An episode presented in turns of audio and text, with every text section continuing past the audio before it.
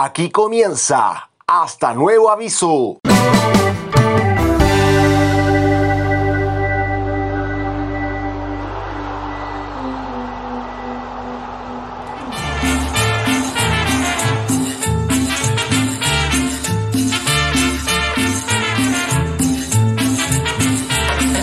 De todas las cumbias que canto, esta es la más preferida. De todas las cumbias que canto, esta es la más preferida. Bienvenidas y bienvenidos a un nuevo capítulo de Hasta Nuevo Aviso, el último del año. Despedimos el 2020, el año de la pandemia, el año del encierro, el año que vio el inicio de este gran programa, de este gran podcast de Hasta Nuevo Aviso. Muchos pasaron, pocos quedaron y como el cuento ya van quedando pocos perritos, solamente quedamos tres. No, en esta ocasión solamente quedamos tres. Queremos hacer la distinción. En el último capítulo del año quiero comenzar saludando al hombre de la península ibérica, a nuestro Benja Vicuña, el señor Cristian Soto. Cristian, Maestro, ¿cómo está? Yo por aquí todo muy bien. Eso le estaba comentando recién que, a ver, las fiestas se vienen un poquito diferentes este año, pero aparte por el frío, porque aquí está haciendo un frío de mierda y de hecho se pronostica nevada, pero, pero dentro de todo, bien, bien. Mantenemos la salud intacta, que eso es lo importante. La cervecita nos mantiene bien. eso es lo importante y lo bonito. Mira la cervecita, siempre el principal jarabe para todo lo que es inyectarnos esa energía necesaria de todos los días, ¿no? Pero por supuesto. Especialmente al desayuno, dijo un alcohólico por ahí. Me La voy hacia Providencia. Eh, sí, siempre. Me voy hacia Providencia. Maestro, me voy hacia Providencia para saludar lo que ya dijimos. Muchas felaciones hacia el Señor a continuación. Pero que ha sido la gran revelación del año. Nuestro tercer contertulio en la mesa. El señor Diego Salazar. Diego, Ya se, se va. Aquí estamos eh, hoy día en representación de las dos personas que viven en esta casa. ¿Qué pasó con el Sí, otro, porque- Diego? Eso. No, no anduvo fallando, parece. ¿Qué pasó el- ahí? el. ¿Qué pasó ahí, Diego? Sí, Cuéntanos, cuéntanos. no sé, el soldado. El soldado del amor que le dice. El soldado del amor Acuña anda ahí con todo lo que es eh, permiso sanitario, supongo, ¿ah? Paseándose Eso- por los recovecos no, de no Chile. Sé, no sé cómo lo hizo. Eso es la verdad, importante, no sé eso es hizo. importante porque, porque este hombre imagino que si está dan- dando vueltas por aquí y por allá necesita su permiso al día. ¿O no? Pasaporte diplomático. No, yo- yo- no sí, sí, sí, el, el amigo sí tomó su PCR como corresponde antes de tirarse. Ay, bien responsable. Su pasaporte diplomático, que- yo creo, ¿ah? O Exactamente. está en Dubái, en Así que Londres. con los papeles al día, los exámenes médicos listos. El, el carnet de sanidad, control niño sano y todo el cuento. Todo el. Certificado todo- antecedente, toda la weá ahí. T- Todo bien archivadito ah, para que ahí las fuerzas de seguridad no, no duden de la honorabilidad Sí, acá de- del maestro. Le vamos a dedicar este capítulo al compañero. De- dedicado para el maestro, para el soldado del amor, Guillermo Macuña, Ex, Qué bueno que- ex tenor escritor.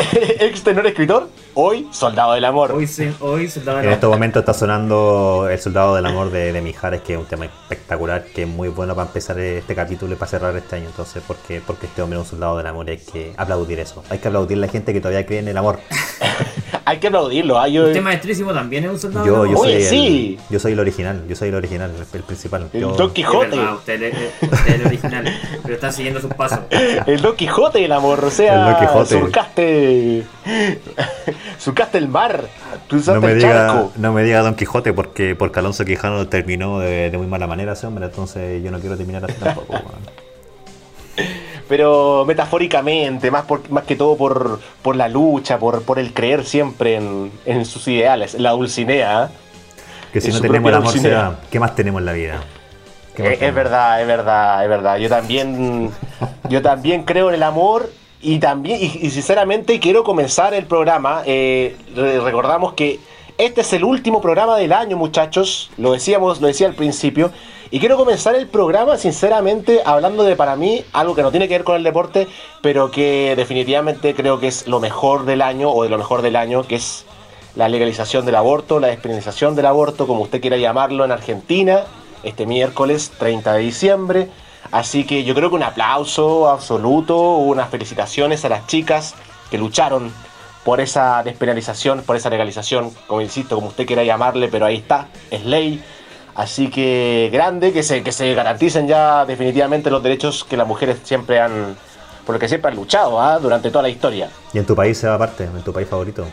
Mi país, mi país favorito, el país, el país que tuvo. Otra razón más para irte a Argentina, Sevilla. O sea, ya no solamente cuántas, copas tenés, sino el papa, el aborto, viejo, hay para regalar. ¿Cuántos abortos tenés? Muchachos, y, y- y hicimos sentido de resumen del año, y que me gustaría saber cómo, cómo vieron este año. Al principio comenzamos, en, en marzo, y digamos que todo el marzo comenzó a paralizarse con el tema del coronavirus, el deporte ahí estuvo todo lo que es detenido durante varios meses en los que prácticamente nos veíamos las caras con nuestros familiares, ahí viendo las series de Netflix, de Amazon, lo que nos traía la, la TV porque no había nada que ver, no había ni fútbol, no había tenis, no había rugby. Empezamos a ver esos clásicos antiguos. ¿Cómo, cómo lo, tomó eso al principio, Cristian? ¿Cómo te tomó eso, eso, ese principio de año en que cuando ya empezó a quedar la cagada, como diríamos vulgarmente? Oye, es complicado, de hecho, que ahora que estamos con el, nuevamente con el Centro Manuel Roja, pero pero obviamente este, este podcast empezó también como consecuencia de la pandemia, ¿no es cierto, Seba? Porque, porque también en un momento dijimos, ya nos juntamos y fue como, mira, ¿qué hacemos también para mantener la cabeza un poquito ocupada y entre todas esas cosas salió esto que, que por suerte y gratamente se ha extendido bastante tiempo entre que teníamos que conjugar un poquito los tiempos y todo eso, que algunas veces un poquito más complicado que, otra, que otros momentos, pero bueno, dentro de todo súper bien. ¿Cómo me pilló a mí? A mí me pilló trabajando en una escuela, weón. Me pilló trabajando en una escuela en Las Condes, aparte, imagínate, donde casi empieza todo, pues, weón. Uy, sí, es verdad que estábamos ahí, estábamos con miedo que ha sido el primer contagiado el profesor. De hecho, yo me acuerdo porque yo, yo entré a hacer un reemplazo en una escuela en Las Condes, no voy a decir el nombre porque en una de esas después escuchan a alguna alumna. Les mando un saludo también a esa, a esa chiquilla y a las profes que eran muy simpáticas y me trataron muy bien. Pero estuve tres semanas, pues, tres semanas hasta que un día dijeron, sé que esta guay ya parece que de verdad que tiene mala pinta. Y aparte, una profesora, una profesora había estado con contacto directo y la vieja estaba ahí dando clases, weón. Que eso era y después todo me asustado. Ah. Y Y además después- que había mucho desconocimiento al principio, ¿ah? mucho desconocimiento. Mucho desconocimiento y entre también que pasó, como, como, como pudimos ver también en, en Santiago, sobre todo, de que, de que mucha gente que, que- que se fue de vacaciones para Europa, que al, al regreso se dieron cuenta de que tenían este virus ya en, sus cuerpos. En esta escuela también pasó algo parecido, que muchos alumnos después que habían estado en Europa de vacaciones, no como nosotros que estuvimos en el Quisco y el Tabo.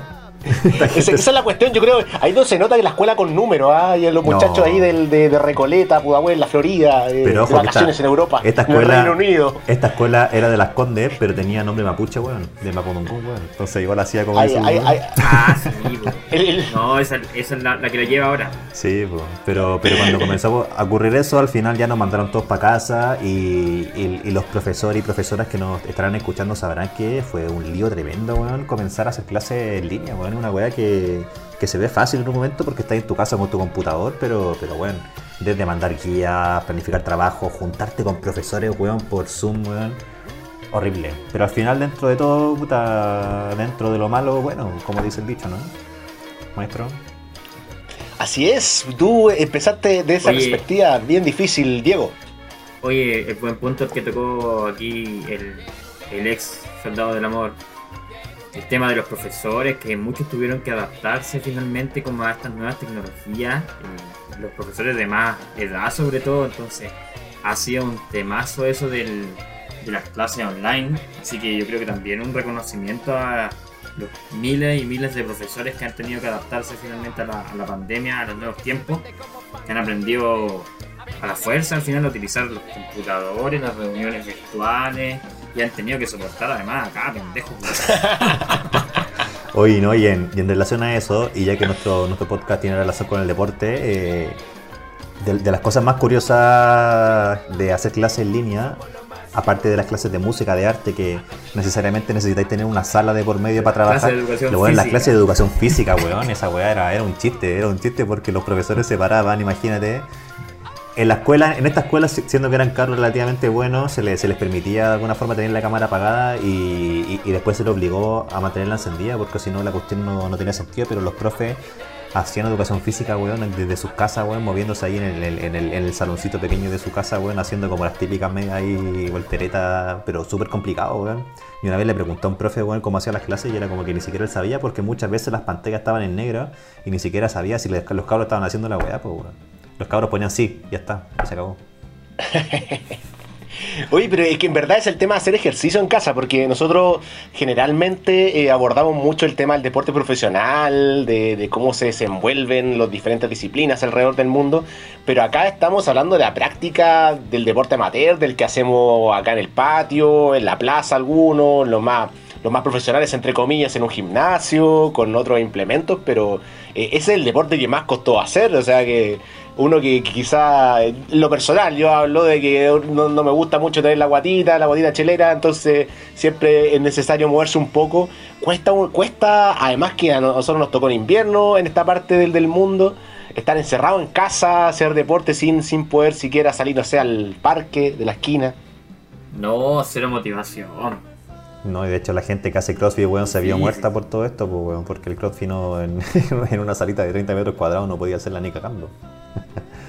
Los cagó todo. Pero sé que, bueno, aparte de eso, eh, yo creo que a mí en lo personal, también hablar muy de lo personal, lo que más me tocó fue que suspendió el fútbol. O sea, yo sinceramente no, no, lo, no lo pensé así, que, el, que en marzo, y sinceramente tampoco me acuerdo específicamente la fecha, pero creo que por ahí fue el 13 de marzo, fue la última vez que vi a, que fue a un estadio, que fue a San Carlos de Apoquindo, Copa Libertadores, Católica con América de Cali, y yo puteando porque el equipo había jugado pésimo, de había perdido, y dije, ya, ojalá que esta cuestión no la volvamos a jugar en un montón de tiempo.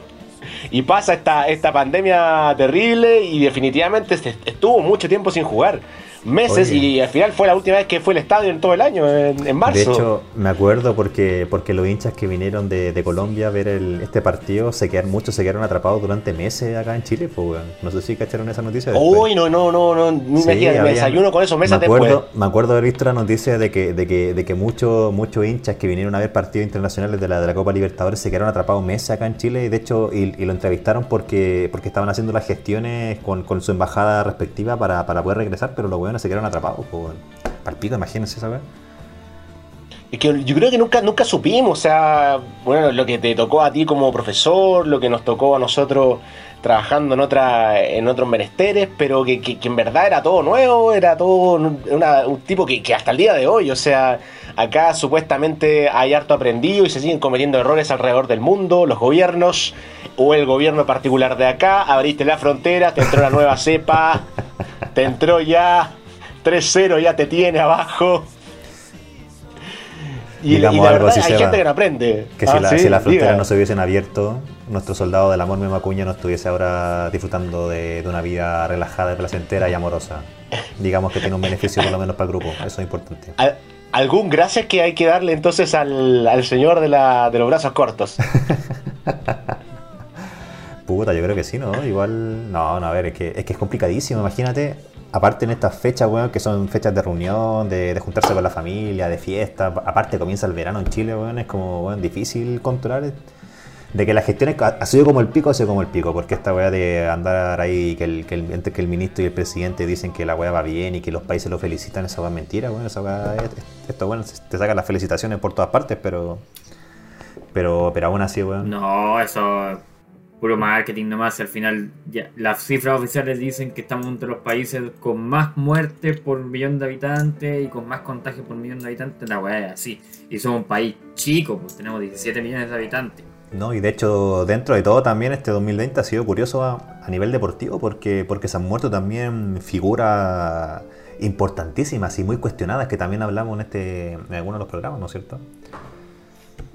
Oye, pero yo creo que, sinceramente, el otro día lo, recordaba. eh, una, una figura que, que chocó re- respecto a, lo que había provocado su muerte, que, que fueron loas, que fueron felicitaciones, que fueron muchas muchas lágrimas también que se derramaron en muchas partes del mundo, fue Kobe Bryant. Y cuando lo tocamos acá en este programa el otro día, hace, hace, unos, hace unos par de unas semanas atrás, quedó la tendalada en cierto sentido porque hay muchos aspectos de la vida de Kobe Bryant que no se sabían y que fue, yo creo que a usted, maestro, le, le tocó con su cierta cercanía con el básquetbol, con el baloncesto. Sí, es que, eh, es que, es que de hecho, yo por ejemplo, a mí me gusta un montón el básquetbol y yo por ejemplo nunca, nunca supe en realidad porque el, porque el Kobe Bryant se había cambiado del, del 8 al 24. Porque, porque cuando era, era más cabro el, el andaba con la camiseta número 8. De hecho son las dos camisetas que bajaron cuando el buen se retiró.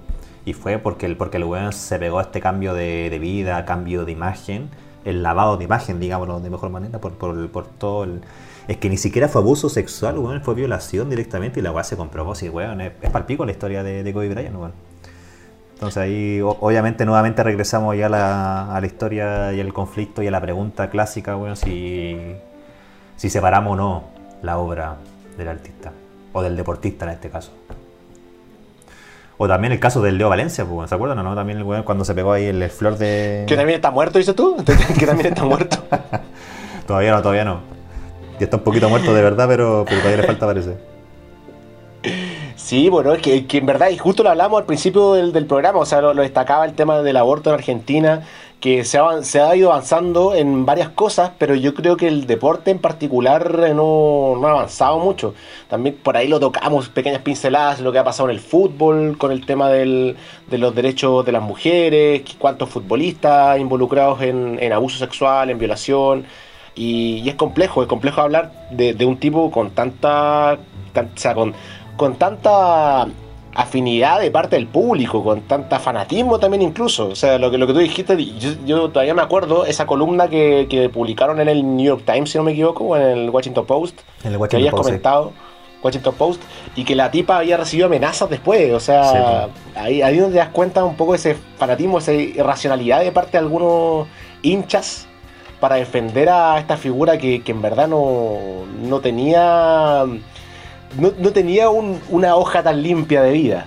Eso todo lo contrario, yo creo que eso ensució definitivamente su carrera. Y de hecho que la después del todo tejimaneje, que creo que lo mencionamos también cuando hablamos de esto, que cuando, el tipo tuvo que asumir su culpa de alguna manera en los primeros momentos, el tipo dijo, y me acuerdo las palabras porque son muy chistosas, weón, fue directamente el único crimen y la única culpa que tengo en mi cuerpo hoy en día es haber engañado a mi mujer, pues, weón.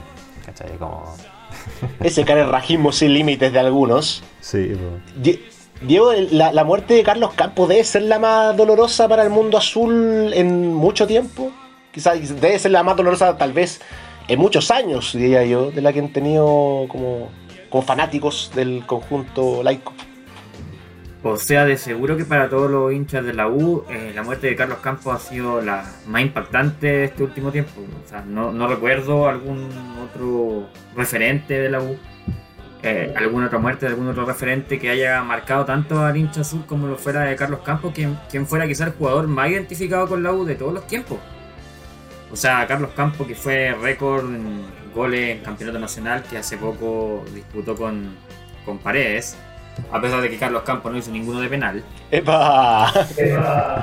Pero, eh, eh, claro, eh, también, fue, también fue delantero de la selección chilena, o sea, en, en realidad es como el referente de la U, el, el único equipo en el que jugó desde, desde chico, desde niño, es que estuvo en las inferiores de la Universidad de Chile, jugó toda su vida y por lo tanto eso obviamente que generó alto impacto y, y- y, bueno, hubo ahí totalmente la- los reconocimientos pertinentes, la U sacó una camiseta especial por el luto de Carlos Campos, no sé si se acuerdan de esa camiseta negra Sí, sí. por la que jugaron. Pero claro, esa fue, yo creo, para el pueblo azul la muerte que más marcó, incluso más que la del personaje que va a nombrar tú ahora, pues, Más que Diego Armando Maradona, dices tú. por supuesto. Pero. pero, pero es que, es que yo creo que son, son cosas distintas. Para mí, o sea, como, como Oye, hincha pero de hecho una, Católica. una pregunta sobre eso. Claro, porque... Una, una pregunta sobre eso más que nada porque, porque Carlos Campos es un, es un personaje eh, muy reconocido en la historia de la U, pero ¿ustedes creen que los hinchas nuevos o el hincha que, que va al estadio tiene ese reconocimiento por este personaje tan importante en la historia del, del club? Uy, tenía la misma duda. De, seguramente, de seguro que los más jóvenes no, de seguro que no. Pero, Eh, yo- eh, eh, tiene mucho que ver con las generaciones anteriores a la nuestra que disfrutaron del ballet, que lo vieron jugar, que finalmente disfrutaron del tanque. pues. Eh, es verdad que que lo- nosotros lo reconocemos, pero no es lo mismo para las nuevas generaciones. Ellos están acostumbrados, yo creo, a, a, a Marcelo Sala, a Johnny Herrera como máximo ídolo. Eh, eh, pero Leonel, el tanque campo y el resto no, no están dentro como de su universo. Yo creo que también son jugadores que nunca más van a, van a existir, porque el tema de que ella solamente haya usado la, la camiseta de la U en toda su trayectoria deportiva, eso ya, ya te marca una diferencia con cualquier otro futbolista. O sea, es Es que imposible. es el punto, ese es el punto al que iba yo, en la identificación finalmente con el equipo, con los colores, con la institución. Eso no va a ocurrir nunca. Bueno, más. pero- Yo no conozco, no creo que vaya a ocurrir un caso Pero similar. ahí está la pregunta, porque igual, igual si, si somos sinceros, Carlos Campos también es un es parte de un fútbol de otra época también, ¿no es cierto? A lo mejor si Carlos Campos estuviese Claro. ahora, ahora jugando, o de los 90 en adelante, a lo mejor este buen estaría jugando en otra parte directamente, ¿no? No sé si el loco, se los pregunto igual, se los pregunto igual esto, no sé si el Sí, sí, Carlos dale, Campos tendría esa identificación con, lo- con los colores tan, tan fuerte si, si, si estuviese ahora en los 2000, ¿o ¿no? Pero no hay algún no hay algún otro ejemplo que, que- que haya pasado lo mismo. No, no, no existen jugadores que ya han estado tanto tiempo en la misma institución eh, y que sean como tan eh, identificados con, con un equipo. No conozco otro, al menos del fútbol chileno. No sé, Seba, si tú conocías alguno, reconocías alguno que haya jugado tanto por el mismo equipo y solo por el mismo equipo. Don Mario, Don Mario Lepe. ¿Cuál, Don cuál? Mario Lepe.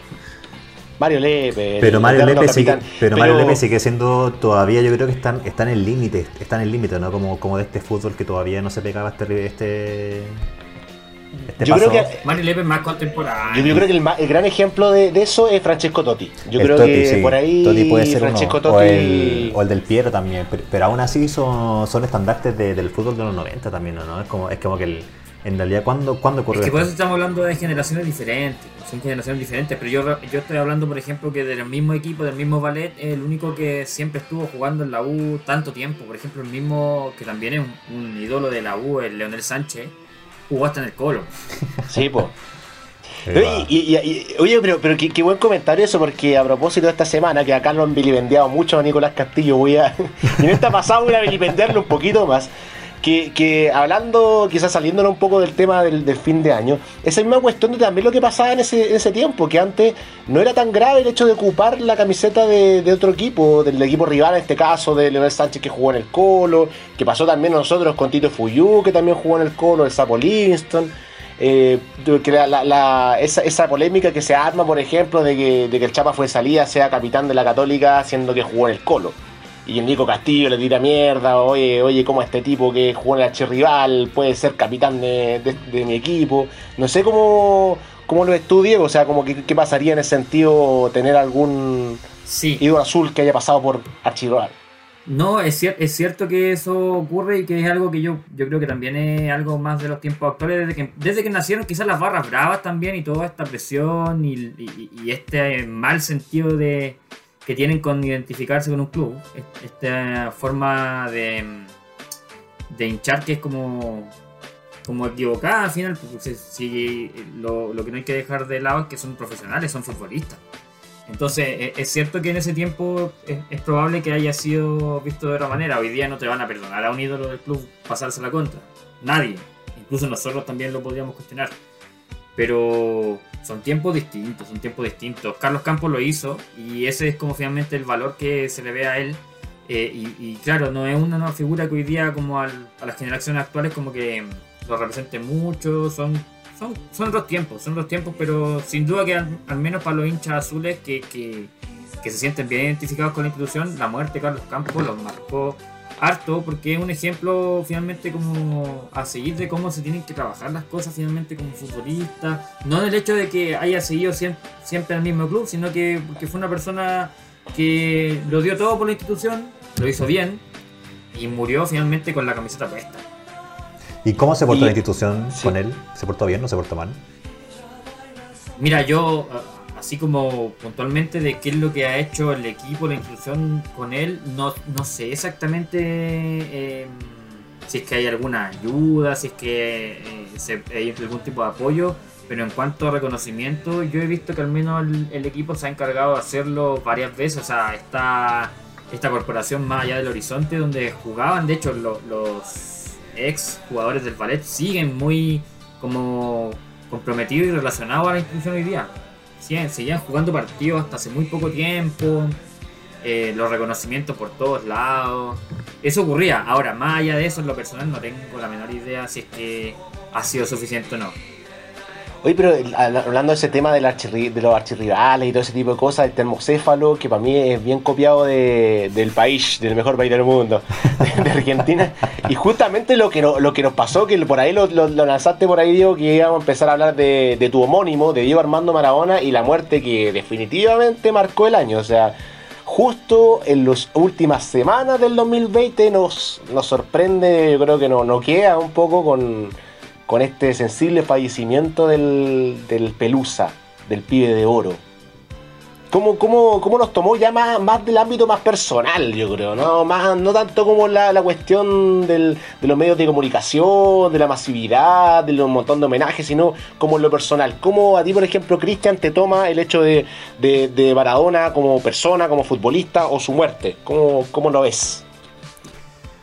Maradona dentro de todo no, no deja de ser un, un personaje de los pocos que iban quedando. De hecho, yo creo que, que aparte de Maradona no, no había ninguno más. Pelé dentro de todo, pero, pero el Pelé muy, muy bonito para sus cosas. Pues, bueno, no se moja mucho el culo tampoco, entonces no, no un personaje tan con tanto con tanto dulce y grasa a la vez como lo tenía Maradona, que el que más, probable es que el buen tenía más, más grasa weón, que, dulce, pero, pero, pero nada, a mí es que es que, es que Maradona, un- es un, es un personaje que, bueno, y se hizo para hacerle 100 canciones, para hacerle 100 películas, para hacerle 100 series de Netflix, bueno, y un, personaje que tiene tanto grises entre medio que, que no deja indiferente a nadie, que eso yo creo que es lo más importante, weón, que, no deja indiferente a nadie. Y una de las cosas que yo creo que es muy, es muy importante hoy en día, weón. Pero a mí, mira, de, las cosas que me acuerdo Maradona, weón, que me pareció tan curiosa, weón, fue que, que también lo comentamos alguna vez cuando hablamos sobre este tema. Cuando, cuando jugaba en el Napoli, el weón, porque ni siquiera el Vaticano se metía con él, weón. A ese nivel de importancia tenía la figura Maradona, weón, que, que ni el Vaticano, weón, ni el Vaticano. De hecho, el Vaticano se, met- se empezó a meter con él, y, y me acuerdo de esta frase porque es muy bonita.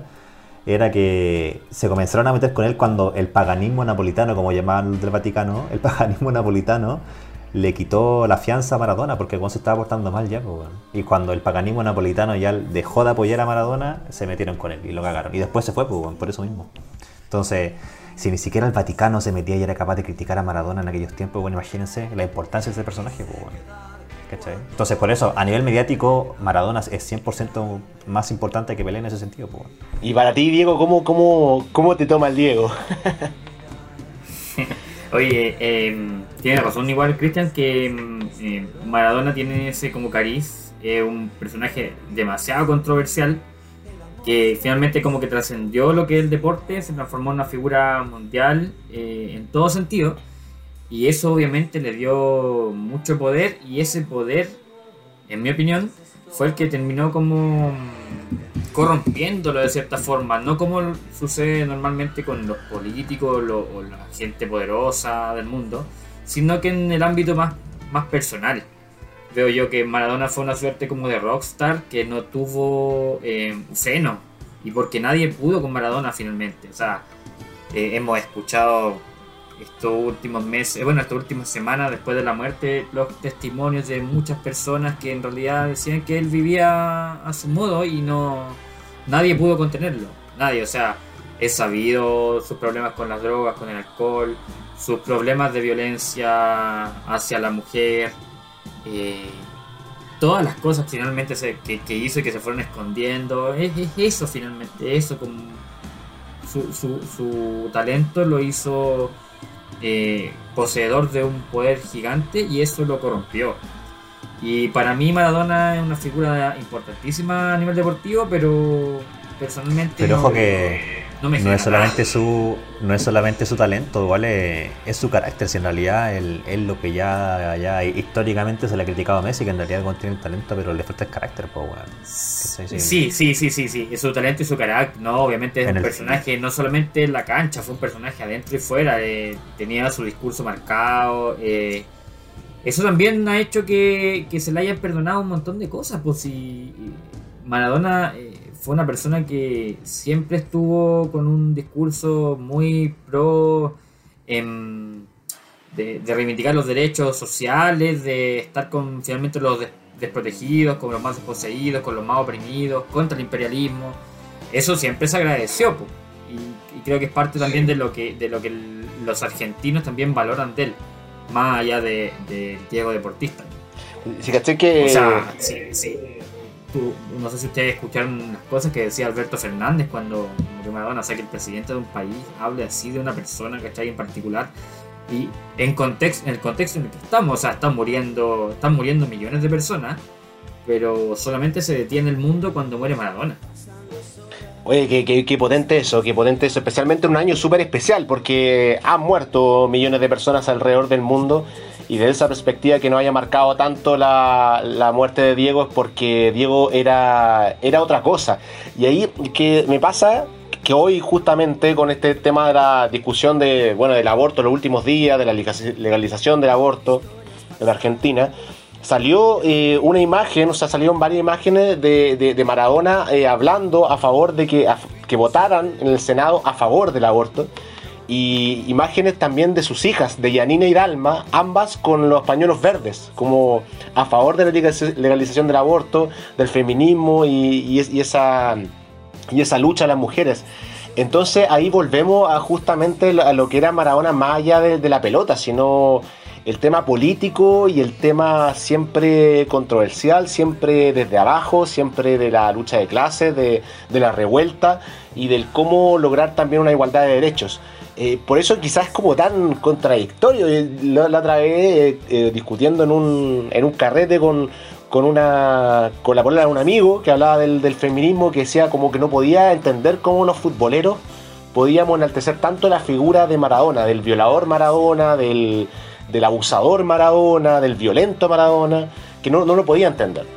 De ahí es como que a mí, a mí me pasa que, que, está el Maradona futbolista, que fue extraordinario y que muchos lo destacan como más de algunos dice, o sea, a mí me gusta el fútbol, amo el fútbol gracias a Maradona, se lo he escuchado más de alguna persona o se lo he leído más de alguna persona. Y está el tema político, que siempre enalteció la, lo que decía recién, la lucha de clases, eh, la izquierda latinoamericana, contra el imperialismo, contra la discriminación que, habías comentado, Cristian, de, los napolitanos, de, los negros de, Italia, del sur de Italia, eh, contra los ricos. Y está la, esa la, la, tercera parte que es el, el drogadicto, el violento, el abusador. No sé si el violador, insisto, no, no, me, no me puedo meter en ese tema. Los otros creo que tenemos antecedentes de que sí, de que era. de que fue violento y que fue, fue abusador. Pero que, el otro, bueno, eh, en verdad es igual de grave, de todas formas, no, tampoco lo vamos a desestimar en ese sentido. Pero para mí existen esas tres esferas y, y por eso quizás como tan difícil matarlo de una, o sea, como que ni siquiera considerarlo un, personaje mundial o no quererlo. Es que ese, sí, pues, es que es el tema, es que es un personaje que tiene, tiene tantos matices, tiene tantos matices que más, más, que ninguno, mucho más que Messi, y mucho más que Messi cuando tenga 70, 80 años Messi, que hace, hace que sea un personaje que cuesta, cuesta de alguna forma analizarlo solamente bajo una arista, y eso es lo más, es lo más curioso. Es que, en realidad muchas críticas también vienen, vienen también y son muy parecidas también como cuando mucha gente critica al fútbol que dice que cómo, cómo es posible que a la gente le guste el fútbol, weón, siendo que son 11 weones, 22 weones corriendo toda una pelotita, ¿cachai? Que, que, también esa es, una weá que sobre todo en el mundo del arte, que también les digo yo que, es una que tengo bastante cercana si le contara las veces que he escuchado esa weá o de, lo, de la gente que, he escuchado en ese sentido que, que no le gusta el fútbol y que, menosprecia el fútbol por ser un deporte que, de alguna manera representa toda esta mercantilización del deporte, eh, es palpico. Pues, Yo creo que no se logra apreciar del todo todo el espectro y todo lo gris y todos los matices que tiene este deporte tan importante hoy en día. Si en realidad, bueno, es, fundamental. Pues, Es como cuando hablábamos alguna vez que hubiese pasado, por ejemplo, si Alexis o alguno de los deportistas chilenos o en realidad de cualquier, cualquier parte del mundo, pero famoso, importante en su área, hubiese declarado, no sé, por ejemplo, su, su homosexualidad o, algún tipo de relación sexual abierta, pues, ¿de qué manera hubiese influenciado ese, ese personaje público en la juventud de hoy en día. Pues. Imagínense a Alexis, weón, o, o Vidal, weón, sien- siendo gay y, y declarándolo y, y luchando por esa, por esa causa política, weón. No, so- Sería- no solo eso, cualquier, cualquier declaración abierta, cualquier opinión real. Sí, O sea, pues. hoy día lo- lo- los futbolistas, los deportistas en general, como que no son deliberantes, no, no, no opinan, no tienen su rol. O sea, cumplen muy bien su rol, pero hasta ahí nomás llegan. Y es lo que pasó con, también con Jordan en algún momento, que, que se vio en la serie Last Dance, que que el weón obviamente se, lo, se, lo- se le criticó mucho en su momento, siendo que era, un, era, era el personaje que llevó a la NBA a la escala en la que está hoy en día, que, que- el tipo nunca se pusiese la, la bandera por la causa, po, por la causa política de su, de su pueblo. po, weón. ¿Cachai? Obviamente siempre, siempre ocurre lo mismo, siempre se va a decir que tampoco tiene por qué hacerlo, porque, porque obviamente, ¿qué le, qué le vaya a pedir a Alexis, weón, ya o a Vidal, que uno viene de, de- Tocopilla, weón, del desierto, y otro que viene de San Joaquín, weón, que, que se ponga la causa o que te hablen sobre eso? Es difícil, es muy difícil comentarlo, ¿cachai? Porque la gente se queda obviamente, con, con las cosas más, más, más materiales, que el que el weón se está en Miami, weón, con un Porsche y con un Lamborghini, y el otro weón que está chocando en el casino, weón. Pero aún así hay muchas cosas que, que valorar dentro de este deporte tan, tan bonito a la vez, weón. Y bueno, dijiste Last Dance. ¿Es Last Dance la serie del año? Si tuviéramos que hacer el podio, la serie del año eh, deportivamente hablando, obvio, de es nuestro, nuestro rubro, de lo que trata este podcast. ¿Es la serie documental del año Last Dance? ¿O no? ¿O pegan el palo? ¿Qué es lo que dice Kristen? Para mí sí, para, para mí es una serie que es que aparte tiene, tiene imágenes bastante potentes y aparte, weón, como, como consiguieron de alguna forma entrevistar a la mayoría de los personajes, weón, que están involucrados en aquella en aquella escena de los 90, yo creo que, weón, es, es importante, weón. Aparte, weón, la figura de Jordan, aunque queramos no, weón, es una figura que representa también como al- el, el ideal del, del- del deportista, bueno, pero después te das cuenta que todos estos deportistas que tienen este tipo de, de alcance mediático y que son muy talentosos son unos hijos de puta igual, pues bueno. Y Jordan era, Sí, era, un, era un hijo de Oye. puta, pues bueno. Y que ese tu, e- e- ese, se- esa serie documental tuvo esa gracia que finalmente termina como mostrándonos una faceta de Michael Jordan que no se conocía, justamente por lo mismo, porque él no lo no era una persona como muy pública, sino que se limitaba más que nada a su labor, a su rol deportivo. Y ahora es cuando se conocen de repente ciertos pensamientos, ciertas ideas de Michael Jordan, lo mismo que tú comentabas ahí, Christian, de que él no se mete mucho con la causa, por ejemplo, del Black Lives Matter. Eh, y, que, y que son cosas que hay, eh, como que creo yo que ahí está la gracia del- del- de esta serie, pero para mí sí que seguimos hablando como de, de deporte y seguimos como reconociendo, por ejemplo, al ajedrez como deporte, creo que sin duda que la serie del año va a ser eh, Gambito de Dama. La gambito, la gambito. Lo estoy viendo, lo estoy viendo. Voy en el segundo capítulo recién, así que no puedo opinar mucho sobre la serie, pero, pero está buena, está buena. Creativa, serie creativa, entretenida. Claro, es que, es que ahí está también la discusión porque es posible comparar un- una serie una serie documental con una serie de ficción de este tipo, weón. Es difícil, son, son géneros Es- distintos. Sí, pues, prácticamente quería distinto. es, es difícil, pues, weón, es difícil, weón. No sé. No sé, no sé, no sé. Yo creo que Last Dance, weón, me, me entregó muy buenos momentos y Gambito de Dama hasta el momento también me está entregando buenos momentos. Pero, pero claro, compararlas como tal, weón, es difícil. weón. Aparte, el ajedrez comparación Yo- con el básquetbol, no sé. No deja de ser un. Yo, yo No, son, son creo que ahí están, ¿ah? Creo que están las dos, dos series del año.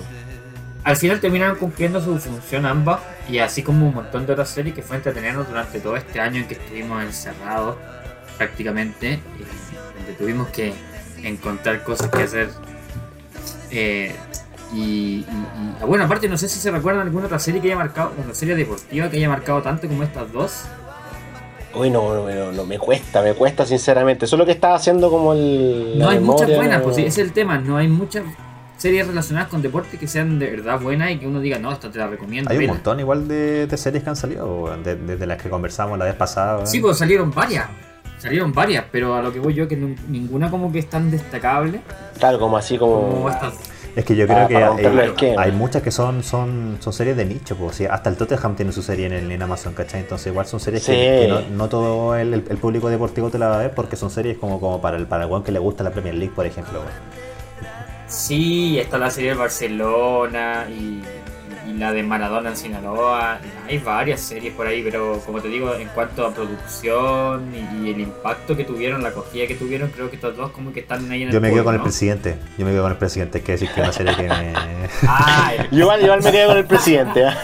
sí, relacionado con el deporte. Que me, imagino, sí. weón, con Gambito de Dama con una música de fondo media clásica, weón, y ahora hablamos del presidente y una cumbia ahí de fondo dura y ¡pah! presidente. Y Ro- Robles como el actor, Claro. el actor del año. El actor del año. Por su participación en estaría- esta serie. Estaría en tercer lugar entonces, ¿no? Porque igual lo hizo reír. Pues yo no vi el presidente, la ver- la verdad, pero por lo que me han comentado ustedes es, es chistoso. Yo, yo Yo- tengo que decir que yo, yo comencé viéndola con, con muy poca expectativa y, y te lo juro que terminé con un buen sabor de bocas, con todos los defectos que tiene la serie, weón, que algunos son muy evidentes, pero, pero la serie está bien, ¿no? está bien, está bien, está bien. Vamos mejorando, vamos mejorando con la serie, eso es lo importante. Aunque no sea producción chilena completamente. Oye, y en ese, en Oye, sentido, sí, dale Diego. No, pero algo que, que a mí me llamó la atención durante el año es cómo finalmente em, se fueron reinventando todos los deportes y, y- y manejando finalmente para poder seguir funcionando. O sea, lo que ocurrió con los deportes como el fútbol, el básquetbol, el tenis. em, algo que haya llamado la atención en particular durante el año de todas estas cosas raras que vimos. Oye, yo creo que sinceramente, eh, lo comentamos en la previa, en la reunión de pauta virtual para ver qué teníamos, el tema del tenis, yo creo que fue un año muy malo para el tenis. Si uno lo piensa de, de alguna perspectiva, fue un año muy malo. Se jugaron muy pocos torneos, hubo muchos casos positivos. El tema, la pandemia, la pandemia restringió los viajes para todo el mundo, pero el tenis es así, el tenis se juega en diferentes partes del mundo constantemente. Entonces, el- el- en ese sentido, el deporte, creo yo, más perjudicado fue el tenis, eso, definitivamente. eso- eso igual es cierto porque todo- todos estos deportes que se mueven constantemente por diferentes continentes y países como, como el tenis, como el como la Fórmula 1 por ejemplo, El el, golf. golf también en realidad se vieron se vieron hecho mierda yo creo en este año, ¿no? Sí, porque son circuitos mundiales. Sí. O sea, finalmente la, las series como mayores, las ligas mayores son circuitos mundiales y claro, se vieron. Es raro, sí, porque nosotros comentamos en su momento en uno de los, de los capítulos el tema del tenis que, que uno entiende que no mueve tanta gente, en- en- al menos en la cancha, son dos personas jugando, el árbitro, un par de pasapelotas que, que incluso pueden ser pueden estar o no, eh, pero, pero aún así se detuvieron mucho tiempo, incluso el, el fútbol comenzó antes que el tenis. Sea, costó como que se pusieron de acuerdo para poder empezar como a Es que jugar, hubo, volver a la- hubo mucho problema también en el tenis, sobre todo con, las, con, lo- con los cabezas del tenis, weón, como Djokovic, que Djokovic fue... Sí, Djokovic. Djokovic se mandó un montón de cagazos, sobre todo acá en el verano europeo, que, que el weón se mandó un par de fiestas, hizo un partido de exhibición y al final salieron todos positivos, ¿no? El, el, el weón dejó la cagada.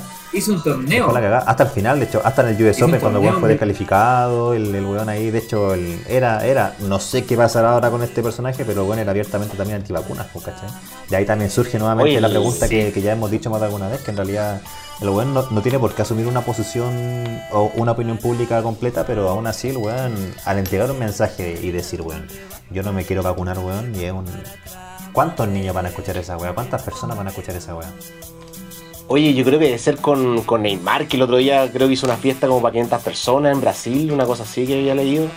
Deben ser los personajes definitivamente del año, porque por otro lado Neymar A ver, y no- estuvo a punto de la Champions. Y se nos olvida uno también, y se nos olvida Ronaldinho también, ¿o no? Ronaldinho, weón, en Paraguay, en la cárcel. Oye, Ro- Ronaldinho preso, preso en Paraguay. estuvo precioso Ronaldinho. Sigue, sigue. No, ya se fue. No, ya se no lo fue. liberaron, lo liberaron. Ya, ya está haciendo su fiestita ahí en, Brasil. Que el weón estuvo en Paraguay, Pero- en la cárcel, loco. El weón ganó un campeonato en la cárcel ahí, y después se fue al mejor hotel de Paraguay, luego hacía las medias fiestas. Se pegó en los medios asados en la cárcel el hombre. Pues es de, los- de las cosas freak del año, o sea, que es un año que nos trajo demasiadas cosas freak, ese tema, el tema de Ronaldinho en la cárcel se me había olvidado, ¿ah? No, es importante. que fue un, Importante, de un momento. De hecho, esa, esa, esa escena como de Ronaldinho, un crack mundial del deporte, weón, en la cárcel, es como una escena muy de, muy de Maradona, weón. Es como que imagina a Maradona en la cárcel, weón, jugando la pelota ahí, haciendo el asado. Pero no ocurrió con Maradona, ocurrió con Ronaldinho, weón. Esa es la mejor, weón. Con Ronaldinho. No, y el abogado alegando que es tonto. solo para que lo dejen de salir. Es como Cristiano Ronaldo. Oye, pero aparte, aparte del tenis también ocurrieron un montón de como innovaciones en, en- en todo lo que es como la transmisión de los partidos. ¿Qué le ha parecido esto de, del público virtual, de los cánticos grabados? Es otra cosa. Oye, ¿sabes qué? yo en ese sentido estaba pensando ni siquiera en el fútbol, en la NBA. Que para mí la NBA incluso perdió brillo jugándose sin público. Y eso que, los aficionados de la NBA, los que están en el estadio, son pero fomísimos. O sea, una cuestión defense, o- es una cuestión muy básica, o sea, que no tiene nada que ver con, el, con los cánticos del fútbol, con incluso los insultos, por último, algo como más apasionado, sino como muy, muy gringo para sus cosas. Pero que de todas formas igual le quitó un poco de de no sé, de, de, pimienta quizá a la NBA, que a mí me- en lo personal me gusta mucho, no, no me gustó para nada esa cuestión del, público virtual y, y jugándose en esa burbuja, que no se notaba nada, quién era local, quién era visita, ni una cuestión. Sí, recordemos que la NBA terminó jugándose finalmente con las instalaciones de Walt Disney, en Disney, eh, eh, en esta burbuja que dices tú, que se realmente se acondicionó esta burbuja para llevar a todos los equipos de, de, la, de los playoffs de la NBA. Eh, pasaron hartas cosas, pero las cosas como de las cosas como más eh, más notable yo creo que fue la inclusión de las pantallas, de la inclusión del público virtual.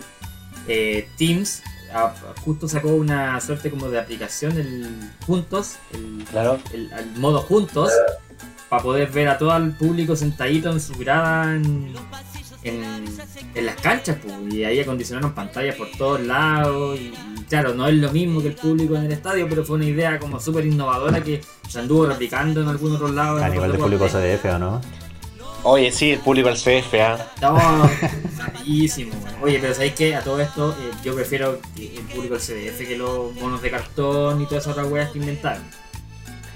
Oye, pero lo que, lo que a mí, lo que sinceramente no entiendo, y el otro día incluso lo discutía con, no sé, lo discutía, lo conversaba con mi bolola, que sí, bueno, ha estado el tema, por lo menos acá en Chile, el de la gente en los malls, las aglomeraciones, para la- especialmente los regalos de Navidad. Y digo, ¿cómo no, no puede hacerse, no puede dejarse ingresar a los abonados a los estadios? No, o sea, ¿qué tan peligroso puede ser los estadios, no sé, el Nacional hace 40.000 personas? O sea, habilitar, no sé, el 10% del estadio, mil personas por cada localidad, bien separado, no, no sé, con PCR, pero no Oye, sé. pero yo honestamente, yo no, no, no sé cómo estará ese tema aquí a, a nivel local, pero entiendo que en Europa ya hay ligas que están empezando a dejar entrar eh, algún porcentaje de hinchas al estadio. Es que es muy identificable supuestamente también, o sea, eh, la mayoría de los clubes tiene socios o abonados, que, que claro, en ese sentido que no, no puedes llegar y comprar una entrada, pero por último que, que se ingresen los socios, súper de dónde son, todo, todo muy trazado, ¿cachai? Muy identificable para que ante cualquier inconveniente se, se ¿cómo se llama? se identifique, pero no, no sé, acá en Sudamérica por lo menos no hemos visto nada, ningún avance respecto a eso. Oh, curioso, no sé. Y no va a haber, y difícil, difícil que haya, weón. Que- que no Con esta segunda, con esa segunda ola, papá. Afírmate que viene la segunda ola, oye. Surfeate la segunda ola, chico La, Paris. segun- la segunda wave. Pero miren, lo, lo importante es que ya por lo menos están vacunando a gente que no sabemos tampoco cuánto más va a durar esto, pero, pero por lo menos si es que ya está comenzando a vacunar, eh, podemos decir que ya comienza el día en que la cuenta atrás, dejémoslo así.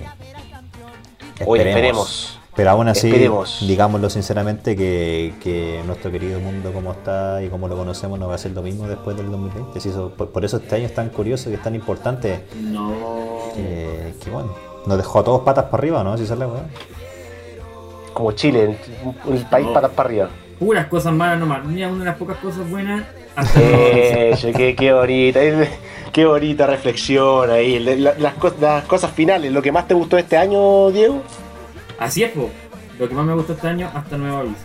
No, hay, hay algunas cosas rescatables, pero yo creo mira, al final este año nos sirvió todo, sobre todo, sobre todo para pensar, para reflexionar. Yo creo que es, es como la conclusión general, ¿ah? un poco. Es como la conclusión general, que mucha gente lo dice y en verdad nos sirvió un poco para parar la pelota, poner la pelota contra el piso, como, como decimos los futboleros, y, Claro. y mirar el panorama. Así es, así es.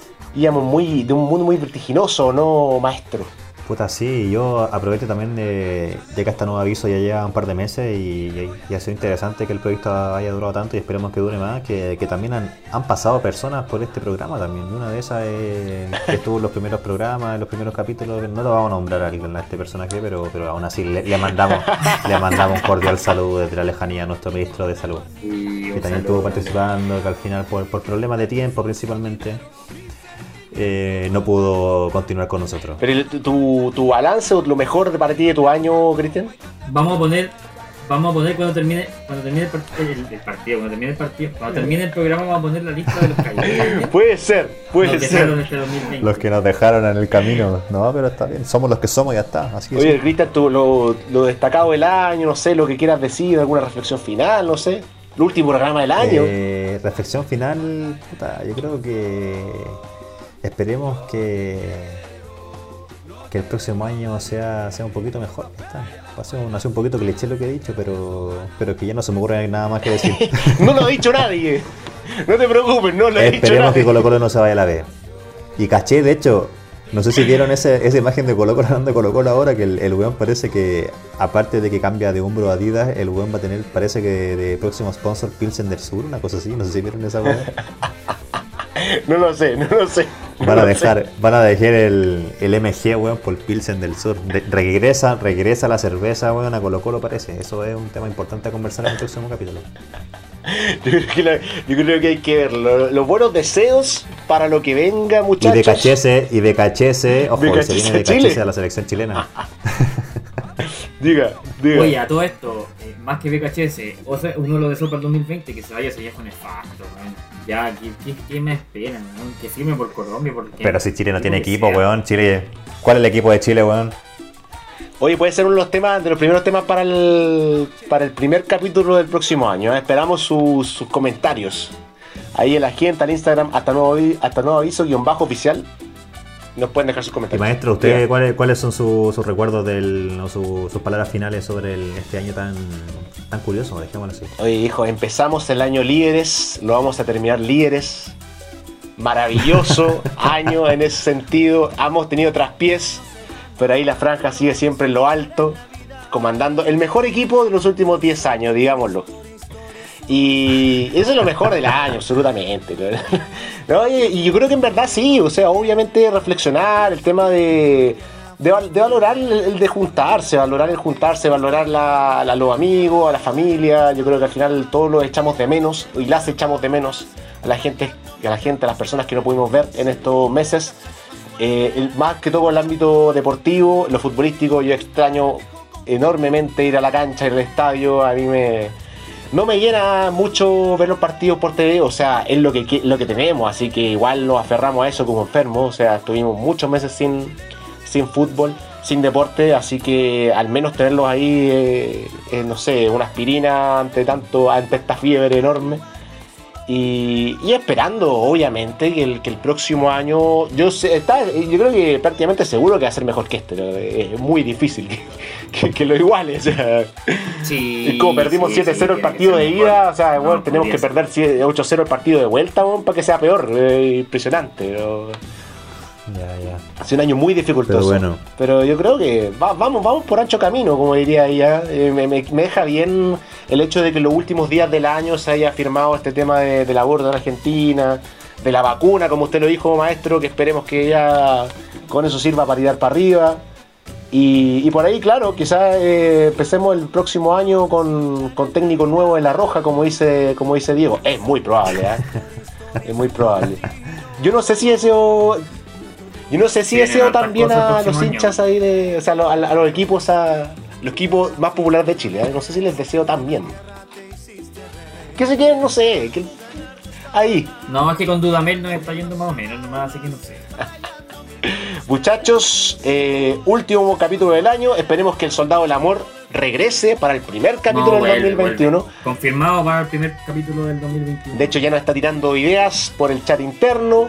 Agradecido de que hayan apañado. no- Nos apañamos entre los tres en este, en este capítulo de hasta nuevo aviso. Agradecemos a la gente que nos acompañó desde el principio, a la gente que se unió en el camino, a los que se unieron al final, a, que- a los que nos dejaron lo lamentamos, que les vaya como el orto. No los queremos, no, los queremos de vuelta siempre. Llámenlo, díganle que el programa está bueno, que hay chupando. Ahí, ahí, como, como Diego. Y nada, los esperamos el, el próximo año. Es la típica frase, nos vemos el próximo año. La típica frase, maestro, la típica frase. Pero definitivamente no- nos, nos- nos escuchamos el próximo año siempre esperando sus sugerencias, sus comentarios, sus críticas, sus denuncias también. Hasta nuevo aviso, guion bajo oficial. Agradecido también a, a la radio del Centro Cultural Manuel Rojas por habernos acogido en las últimas semanas de este año. Y como siempre, deseándoles lo mejor a todas y a todos. Nos vemos en unos días más, en unas semanas más. Hasta nuevo aviso, hasta nuevo aviso 2020. Chau, chau, chau. Recordando junto al mar en una tarde tibia de sol. La historia que mi abuelo solía contar de aquel viejo galeón español. Lo puedo ver imponente navegar hacia el cielo su palo mayor. En el timón su rápido capitán.